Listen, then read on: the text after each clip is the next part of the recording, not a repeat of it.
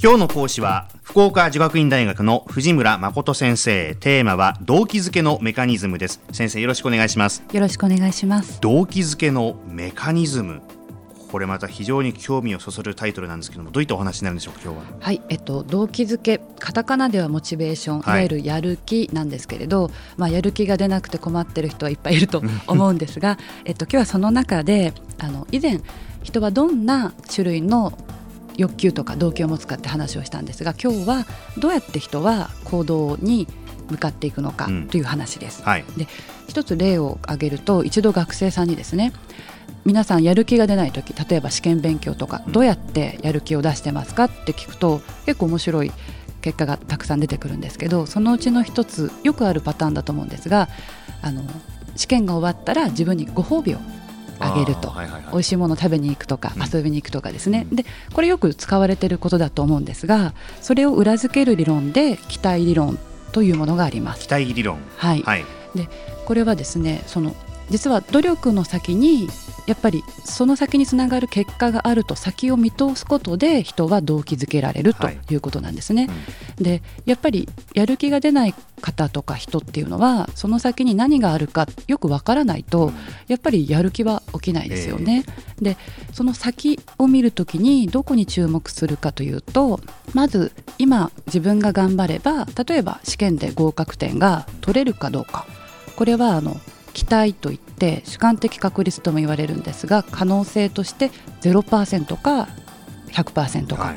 うまくいく可能性が高いほど動機づけは高まります。うん、でその先ですよね、はい、で合格点を取ったらなんか親が新しいゲーム機を買ってくれると、うん、先に次の結果が待ってるとすればその合格点を取ることと新しいゲーム機がどのくらいの確率で結びつくか、例えばうちの親はよくああ言うけどほとんど約束守ってくれないと思ったら あのあまりやる気にはつながらないわけですね、でも確実に買ってくれると思うとやる気は上がるわけです。はい。えー、でもう一つ最後のあの変数としてはその最終的な結果が自分にとってどのくらい魅力的か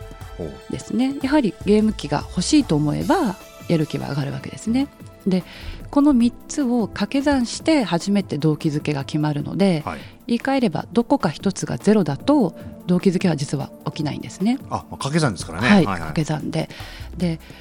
魅力があって自分もできそうだけど、うん、でもその結果が最終結果に結びつかないと思うと動機づけは起きなかったりします。うん、動機づけを高めようと思ったらちゃんと1つ目の努力の後の結果が次の結果に結びつくんだっていうことを教えていくっていうか知らせていくことが大事です。はいうん、であとその先の結果を見通すっていうことを一度考えさせるだけでもやる気が起きたりしますので、うん、ぜひこれは自分自身でも周りにいる他の人でも試していただければと思います。はい、じゃあもう一つ今日ご紹介したいのは達成動機づけ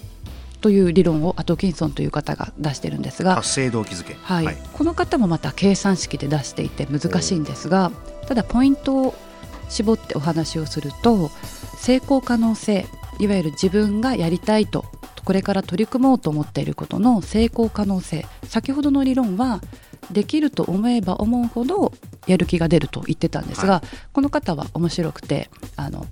0%つまりできそうにないとか100%絶対にできるっていう課題にはあまり動機づけを感じないと言ってるんですね。で人が一番動機づけられるのは50%程度。つまり五分五分かなっていう時に人は一番動機づけられると言ってる方なんですね。でまあどちらも真実かなと思いますがあの学生さんとかもちろん新しく入られた社会人の方に課題を出す仕事を任せる時には確かにあの五分五分できるかできないかぐらいの時が一番あのやろうと思ってくれる気はしますね。はい、でこのアトキンソンの理論の面白いところはもう一つそれにプラスしてあの成功したいっていう願望が高いほど動機づけは高まると、まあ、それはそうですね。うん、あともう一つ面白いのはでも人には同時に失敗恐怖という感情があると、はい。はい、これは失敗して恥ずかしい思いをしたくないっていう気持ちですよね。うん、この成功願望と失敗恐怖をあの差を取ってもし成功動機が高ければあの先ほどのように五分五分ぐらいの時に最も動機づけが高まるわけですが、はい、もし失敗恐怖の方が高ければあのまずそもそもやる気は起きないですよね。うん、マイナスの値を取るのでその逆となって五分五分の時に失敗動機が失敗恐怖が強い人は一番動機づけが低くなると言われています。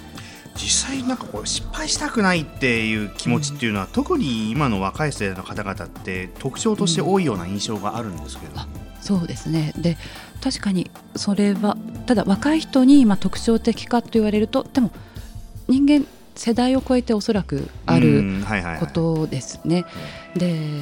これはまた別の方がおっしゃっていていわゆる結果を見ると言われてきた人つまり成功か失敗かということを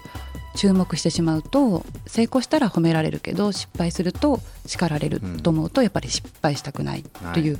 方向に走るそうでで失敗回避傾向と呼ばれてるんですがそれが高いと本当にちょっとできるかどうかわからないという新しいことに挑戦しないできることしかしない。で言い換えれば成長しづらくなりますよね。自分の可能性を広げるっていう機会を逃してしまうのでもったいないことだとは思います。でも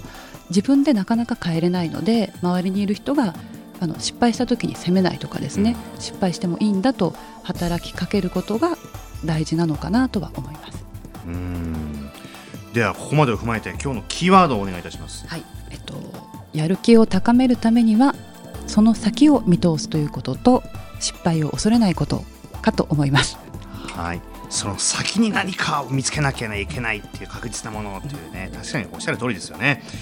えー、今朝は福岡女学院大学の藤村誠先生にお話を伺いました。ありがとうございました。ありがとうございました。